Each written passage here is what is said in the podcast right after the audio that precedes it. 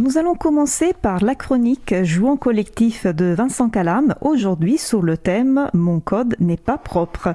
Vincent est avec euh, nous au studio. Bonjour Vincent, à toi la parole. Bonjour Isabella. Alors donc cette chronique est un peu le prolongement de l'échange que j'ai eu avec Frédéric à la fin de ma chronique précédente.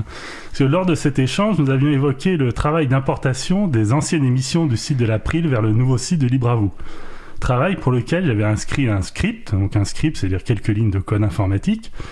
Et quelques jours après, il m'a demandé, Frédéric Couchet, de lui transmettre ce script pour faire de l'importation de les toutes dernières émissions de septembre. Et je lui ai demandé si c'était pour un usage ponctuel, en attendant le basculement définitif vers le nouveau site, ou si c'était pour un usage pérenne. Alors, comme nous étions dans le premier cas, un usage temporaire, je lui ai fait une remarque, je cite, Ça m'arrange, il faudrait que le programme soit un peu plus propre avant le transmettre. Et donc c'est alors qu'il m'a posé la question à l'origine de ces chroniques, plus propre dans quel sens? Euh, Si on a du code qui n'est pas propre, euh, cela voudrait dire qu'on a du code sale Oui, effectivement, l'opposition propre-sale est la première qui vient à l'esprit. Mais je pense pas qu'on puisse parler de code sale comme il y a de l'argent sale. Non, en réfléchissant aux images que m'évoquaient cette expression pas propre, que j'utilise souvent, je me suis aperçu que je la liais au monde de la petite enfance. En effet, on dit d'un bambin qui porte encore des couches qui n'est pas encore propre. On ne dit pas qu'il est sale. Hein. C'est un stade normal dans notre croissance. Nous sommes tous passés par là. En revanche, un enfant doit être propre pour rentrer à l'école maternelle.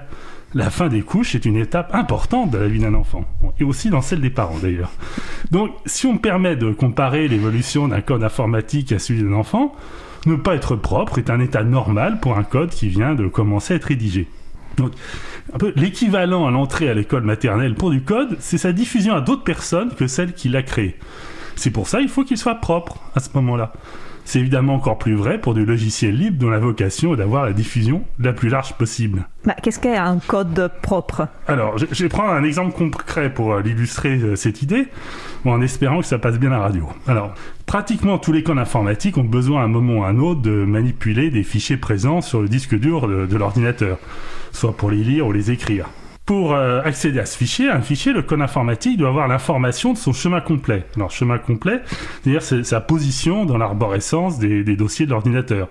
Il faut pouvoir dire en langage informatique, euh, ce qu'on dirait en langage humain, lis le fichier bidule qui se trouve dans le dossier truc, qui se trouve dans le dossier mes documents de mon compte utilisateur. La façon la plus rapide et la plus simple est d'indiquer ce chemin complet tel quel à un endroit du code. C'est ce qu'on appelle coder en dur. Alors, on, voit le problème si le code est transmis à une autre personne.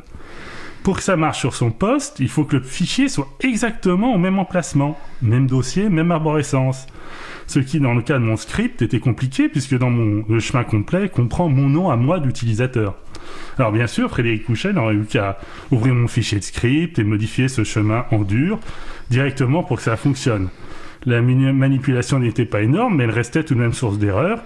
Puis sans compter qu'en cas de mise à jour du script, si par exemple lui envoie une nouvelle version, les modifications faites en dur sont perdues et doivent être refaites. Bah, un code pas propre est donc un code difficile à transmettre Oui, voilà, c'est un code qui fonctionne sur une machine particulière, dans un environnement particulier, mais qui n'a pas été testé dans d'autres contextes. Ça va de pair avec le fait qu'un code pas propre, je mets entre, toujours entre guillemets, hein, je précise, répond souvent à un besoin spécifique mais compliqué à faire évoluer pour répondre à une nouvelle demande. Pour filer la métaphore avec l'enfance, on pourrait parler des maladies infantiles du code. Ce ne sont pas des maladies graves, tout code doit en passer par là dans la construction de son système immunitaire.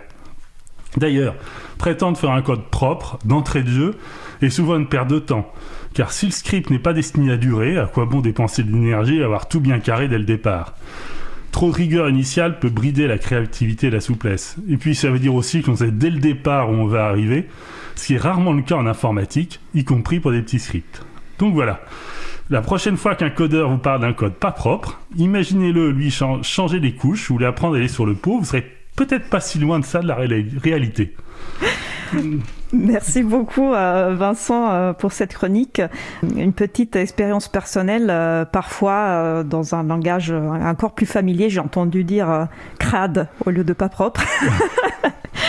Mais voilà, la métaphore des enfants et des couches était, vraiment très claire, très pertinente. Donc merci beaucoup et je te dis à la prochaine chronique Jouons collectif. Oui, à la prochaine Isabella.